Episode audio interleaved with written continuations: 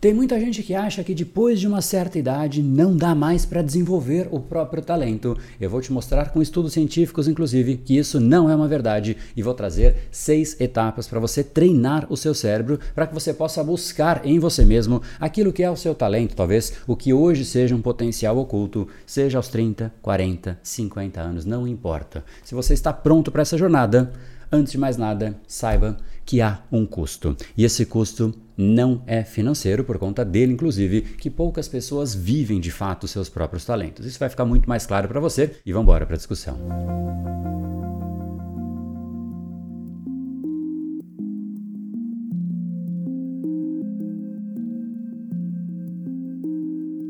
Fala pessoal, eu sou o André Burg, especialista em neurociência comportamental, fundador do Brain Power, a sua academia cerebral, e hoje um assunto absolutamente especial e importante: como você pode ajustar, reprogramar o seu cérebro para que realmente você alinhe o seu cérebro àquilo que é o seu verdadeiro talento, mas, como eu disse, há um custo. E também, como eu disse, esse custo ele não é financeiro. Até o final desse vídeo você vai saber exatamente o tamanho desse custo e o que de fato fazer para enfrentá-lo. Mas André, poxa, eu já passei dos 15 anos, não tem mais como viver meu talento. E agora o que eu faço da minha vida já era? Muito pelo contrário. Existe um livro chamado Cambridge Handbook of Expertise and Expert Performance. Basicamente, esse é um livro que apresenta vários argumentos sobre como a experiência pode ser uma vantagem para encontrar os talentos nas idades talvez mais avançadas, mas que não são tão mais avançadas assim, porque as pessoas têm uma certa imaginação e uma certa conceitualização de que o talento tem que ser identificado ali aos 12, 15 anos, porque aos 30 já era. Talvez por conta do futebol, não sei. Você vê jogadores de futebol, quando chegam aos 30, ele já tem que começar a pensar na aposentadoria. 35, então já é velho demais. Isso não é uma verdade para a vida normal, para o nosso dia a dia. Na verdade, quanto mais experiência você tem, mais clareza você pode ter a respeito desse processo. Inclusive, foi exatamente a conclusão deste livro. Esse é o primeiro manual revisando conhecimento científico sobre desempenho especializado em termos de desenvolvimento, em termos de raciocínio, de conhecimento e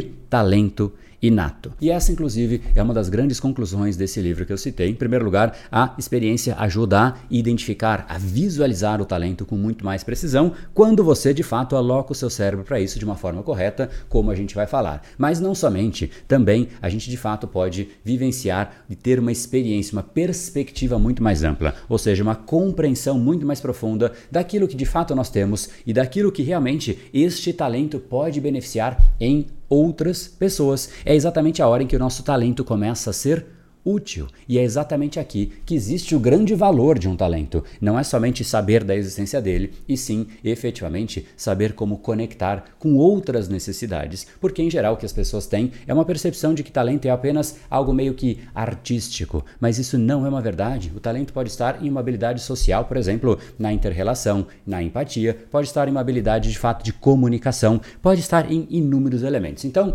se prepare para identificar aqui e descobrir as seis etapas etapas para você desbloquear o seu potencial. E saiba que cada etapa foi cuidadosamente desenhada, arquitetada aqui, conectando inclusive com neurociência, neuropsicologia, trazendo exemplos para tornar esse processo ainda mais claro para você. Montei com muito carinho e sabe qual é o custo disso para você? Nenhum. Então vamos para o passo número um que não poderia ser diferente, que é Conheça-se. É efetivamente importante que você identifique tudo aquilo que te faz feliz, aquilo que de fato você se identifica de uma certa maneira em que o tempo passa com muito mais leveza, porque existem tarefas que você faz e são simplesmente arrastadas. Você não parece que tem ali à sua disposição um talento, não tem nada que te faça fazer com leveza, com naturalidade, muito pelo contrário. Porém, existem outras tarefas, atividades e momentos em que você se sente simplesmente com leveza. Isso é uma pista gigantesca de que o seu cérebro está agindo de forma natural e não sofrida. Ou seja, é de certa maneira inconsciente que você está atuando e não conscientemente buscando a resposta, fazendo como se fosse pela primeira vez. E esse ponto é importante, porque quando a gente de fato vive o nosso talento, é algo que é a nossa inclinação natural, é uma certa tendência. O nosso cérebro faz aquilo com muito mais naturalidade que outras pessoas, afinal, aquele é o nosso talento. Então, busque essas pistas. Agora, esse passo número um, ele é absolutamente importante porque quando você se coloca nessa posição de buscar o conhecimento próprio, o autoconhecimento, você ativa o seu cérebro para olhar para dentro. E isso pode parecer um pequeno detalhe, mas é essencial porque, em geral, o que as pessoas fazem? Quando elas buscam os talentos, elas olham para fora. Elas ficam olhando o que elas admiram nos outros. E aí ela fica procurando aquilo que ela viu no outro nela mesmo. Isso é um erro tremendo, porque você não vai encontrar uma outra pessoa em você e você na outra pessoa. A busca do seu talento é por dentro, é autoconhecimento, que é efetivamente fundamental para que você consiga identificar esse ponto central em você. E tudo bem você olhar para as outras pessoas, mas tome o cuidado, porque quando você admira algo em uma pessoa, em geral, isso significa que ela já está no palco, ou seja, ela já está atuando, ela já treinou, ela já se desenvolveu naquilo e você ainda está procurando. Só que aí você vai colocar duas situações e dois momentos completamente diferentes. Aquele efetivamente pode até ser o seu talento, mas ele está no momento mais incipiente. Aí você compara você no começo e a pessoa já com o talento desenvolvido e obviamente vai parecer que aquilo não é para você e você descarta aquilo que efetivamente poderia ser o seu grande ponto central. Então, a busca do seu talento é sempre dentro de você. Você precisa se conectar com você mesmo e quando você faz isso, você estimula uma região do cérebro responsável por essa introspecção, por essa busca interior, e isso vai te permitir prestar mais atenção nos seus sinais internos. Então, essa mensagem é importantíssima. Canalize essa busca para dentro de você. Mande o seu guerreiro, mande o seu córtex pré-frontal para os lugares certos. Mande o cérebro buscar as informações efetivamente no lugar que existe a informação e não fora de você. Por exemplo, a Oprah Winfrey, ela descobriu seu próprio talento para comunicação quando ela começou a refletir sobre a paixão que ela tinha em ajudar as outras pessoas a que elas pudessem contar as suas próprias histórias. Então, esse ponto ponto é essencial. E esse, inclusive, é o ponto número dois, a etapa número dois, que é você fazer coisas novas. Supere a sua zona de conforto, medo, ou seja lá o que for. Se permita explorar esse mundo fascinante que a gente vive, fazendo novas atividades, porque isso não somente vai te trazer novos estímulos, mas muitas vezes vai te deixar muito mais claro algo que talvez estivesse meio que obscuro, porque você não fazia aquilo ou até não estava acostumado a fazer, então você simplesmente ignorava aquilo. André, mas eu podia ignorar o meu talento? Sim, você pode de fato ignorar o seu talento. Imagine só, o Pelé. Se o Pelé, que é o grande nome do futebol, o maior jogador de todos os tempos, se ele ficasse fazendo embaixadinha no quarto dele, escondido, será que de fato ele saberia o gênio que ele seria ao longo da história da carreira dele? Seguramente não, porque ele estava ali somente com o mesmo estímulo, fazendo as embaixadinhas no quarto dele. Provavelmente com maestria, mas sem de fato se permitir fazer coisas diferentes. Então, quando ele começou a jogar e interagir, foi ali que ele começou a perceber que ele vai muito além de somente um cara que sabe fazer embaixadinhas. E esse é apenas um exemplo, mas o fato é: não se permita ficar restrito a uma única coisinha. Expanda essa coisa, porque você pode inclusive ser o Pelé em alguma coisa, mas mas se você fica preso e restrito a pequenas atividades, sempre as mesmas, dificilmente você vai conseguir identificar e expandir o seu talento. Então, faça coisas diferentes, mesmo que seja algo que de certa maneira te incomoda, fazer coisas diferentes, incomoda em geral as pessoas, mesmo que gere uma certa rejeição em você mesmo, mas saiba disso, essa vai ser a primeira rejeição que você tem que vencer. A nossa rejeição é sempre a primeira rejeição, mas fique tranquilo, porque depois piora, porque aí chega a hora da rejeição dos outros, porque infelizmente é assim. Imagine só, J.K. Rowling, ela de fato foi a grande escritora de todos os tempos, aclamada por criar o Harry Potter. Ela de fato enviou esse manuscrito, o Harry Potter escrito para várias editoras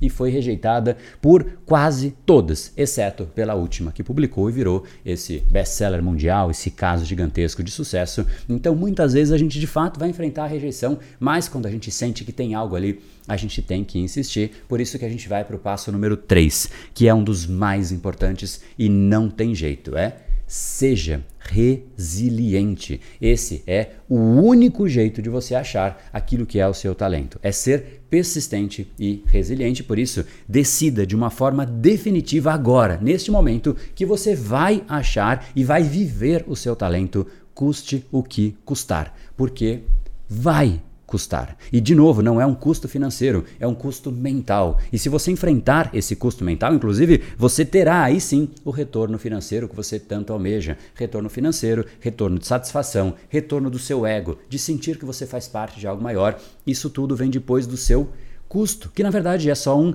investimento. Então, saiba de antemão que existe um investimento, um custo mental que você tem que colocar na frente para que de fato você consiga vivenciar. E o talento ele não aparece de imediato, você vai ter que insistir, perseverar. Quando você sente que tem algo ali você precisa, de fato, manter intensidade. Não volte para trás, sempre insista e vá expandindo, fazendo coisas diferentes relacionadas àquilo que efetivamente te conecta, aquilo que te faz bem, aquilo que fez você se conectar com você mesmo. Expanda, não importa o que os outros vão pensar e não importa o que você vai pensar. O único lugar que você não tem esse custo que eu acabei de falar é você ficar na média. Por quê? Porque na média não se questiona, nada é questionado pelas outras pessoas. Afinal, todo mundo é meio que igual mesmo. Você sente igual às pessoas, elas olham para você e elas acham que você é igual, só que aí de fato não tem custo.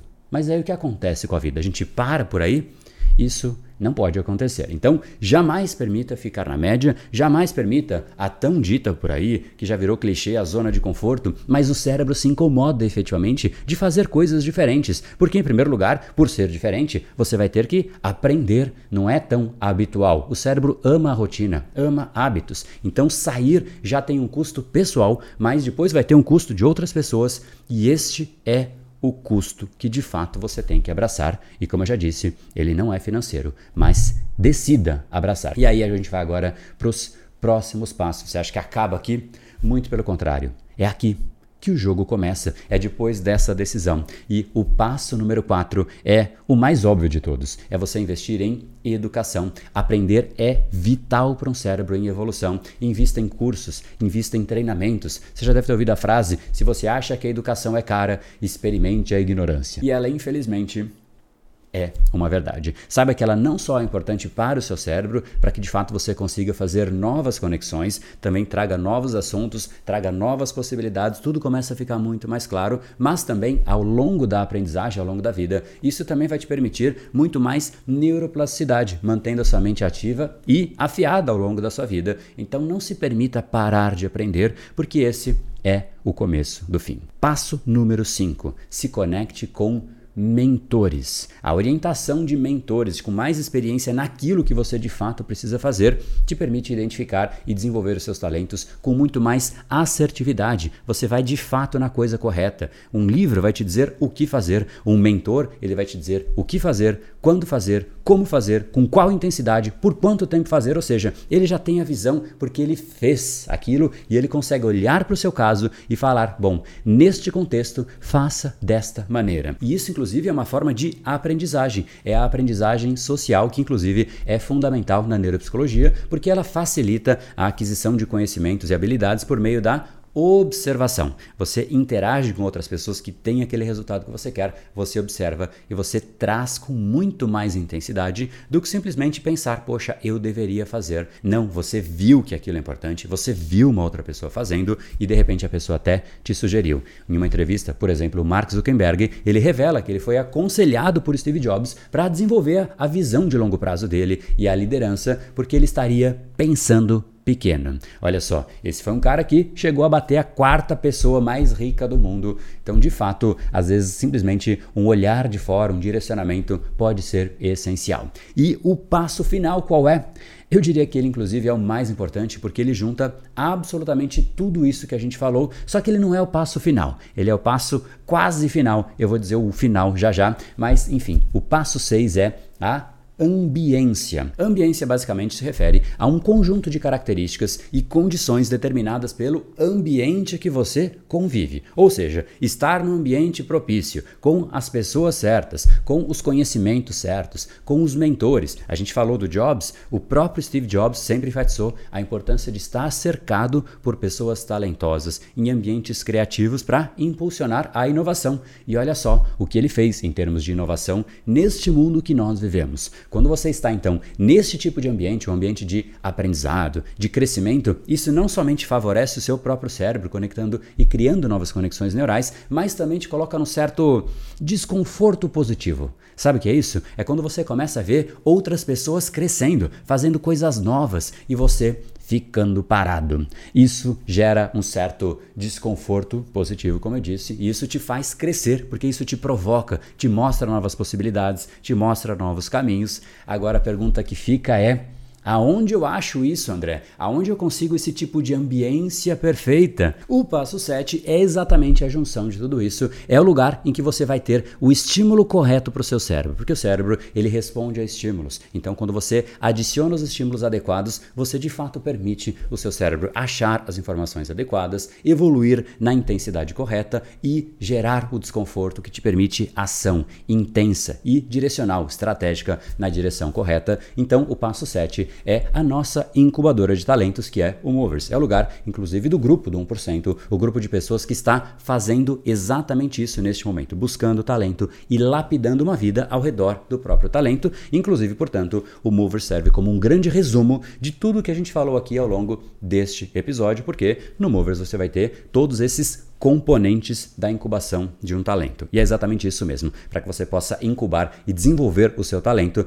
você precisa de todos esses componentes que a gente falou. Então, em forma de resumo, lá no Move você vai ter autoconhecimento, porque a busca é interior. Você vai fazer coisas novas, novos estímulos, novos desafios, sempre elementos adicionais para que você seja provocado, encontros mensais para que a gente possa se reunir com novos estímulos. Você vai ter resiliência, ou seja, não somente a força mental para que você tenha essa resiliência contra o desconforto da mudança, mas você vai ter todo o treinamento mental para isso. Você vai ter a chance de investir em educação, ou seja, evoluir o seu cérebro por dentro. Você vai ter a chance de se conectar com mentores para ter novas visões, novas estratégias, novos caminhos e a ambiência, estar num lugar correto. Mas o Movers, de fato, vai muito além, porque a ideia é que você possa nele montar a sua vida ao redor do seu talento, ser pago para ser, em última instância, quem você é. Então, se você quer entender melhor como você faz isso, então aqui embaixo na descrição tem um link que te permite ir para um outro vídeo que te explica melhor como é que vai funcionar lá dentro do Movers. Mas lembre-se, o que nós falamos aqui, a essência desse nosso bate-papo, caso você não queira seguir adiante, é que de fato para você identificar os seus talentos, isso é algo que é possível